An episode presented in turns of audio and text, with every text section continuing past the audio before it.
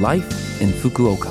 Life in Fukuoka. Life in Fukuoka. This program is brought to you by Fukuoka City. Good morning, and thank you for listening to Life in Fukuoka on Love FM with me, Colleen. This program is just a short show to share with you tips on how to live in Fukuoka City more comfortably, as well as give you information from the city and things to do when you're out and about. For all of that, make sure you tune in every Monday morning for Life in Fukuoka in English. Life, in Fukuoka.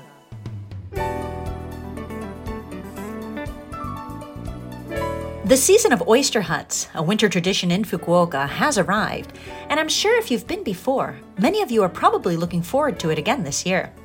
Every year at this time of year, a row of huts and greenhouse style buildings, directly operated by the local fishermen, open at six fishing ports in Itoshima for a limited time only. The oyster huts in Itoshima have actually become so popular over the past few years that one could almost call it a boom. They're popular not only among locals, but also among travelers from Japan and abroad, with many repeat customers, and the number of visitors is increasing every year. Oysters are so rich in nutrients that they're called the milk of the sea, and they're in season during the cold winter season. And the oysters from Itoshima are fresh, safe, large, and delicious while being reasonably priced. Oysters, fresh in their shells, are ordered by the kilogram and are simply grilled over a charcoal or gas fire. Open the shells with a special knife and eat them with lemon or ponzu sauce. Some restaurants will lend you a jacket or smock to keep your clothes clean, and some allow you to bring your own drinks and seasonings. So, go to Itoshima this winter to get your fill of their delicious oysters. Life in Fukuoka. Next, I have information from Fukuoka City. First is about World AIDS Day on December 1st. Every year, around the 1st of December, around the world, various events and activities take place to deepen awareness and understanding of AIDS. Even after being infected by HIV, definitive symptoms may not appear for a period of time, and so it's believed that there are a number of people who have been infected but will not be diagnosed until the onset of AIDS. By detecting HIV infection early and receiving the appropriate health care and treatment, the onset of AIDS can be delayed. At the health and welfare centers of each ward, HIV screening is offered. This screening is free of charge and anonymous. So, if you think you may be at risk, get checked as soon as possible. Screening is only on certain days, so make sure you check which days before you go. And I don't know if you know this, but the red ribbon is a symbol that shows awareness and solidarity with those affected by AIDS. The red ribbon announces to others that you have no prejudice against people affected by AIDS and gives that message that we will not discriminate against those living with AIDS. The Red Ribbon Days are from the 1st to 7th of December, and over this period, the Hakata Port Tower and the Fukuoka Red Brick Culture Museum will be lit up in red in support. So for World AIDS Day, let's all take the time to learn the correct information about AIDS and how to prevent it.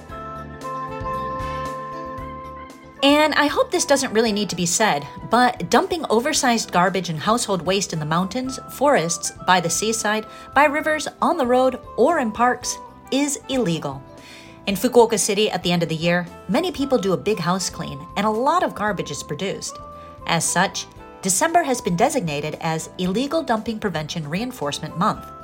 Activities will be undertaken to strengthen measures to prevent the illegal dumping of waste. Fukuoka City has, in cooperation with the police, installed surveillance cameras and warning signs in places where illegal dumping is common and will carry out patrols of those areas. Home appliances like TVs, refrigerators and freezers, washing machines and dryers, air conditioners, and the like are all subject to the home appliance recycling law, and there is a set way to dispose of them.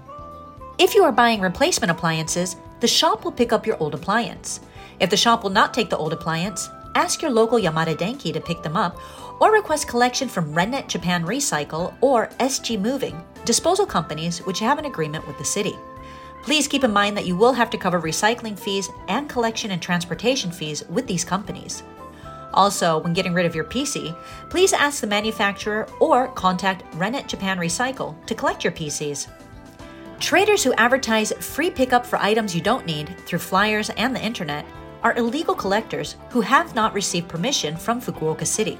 Please do not use these unauthorized collectors, as problems such as illegal dumping, high fees, and improper processing of waste may occur.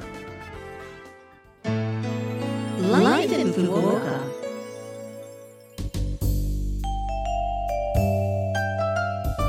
All right. Thank you for listening to Life in Fukuoka today. I had a lot of information to share, and there is that phone number that you might like to hear again which you can if you listen to this program's podcast, or you can check out the blog and the contents of this program to get that information. Just go to the Love FM website and look up this program's page. We're also asking for messages from our listeners. Any message is great. Let us know what you think about the show or things you've discovered in Fukuoka.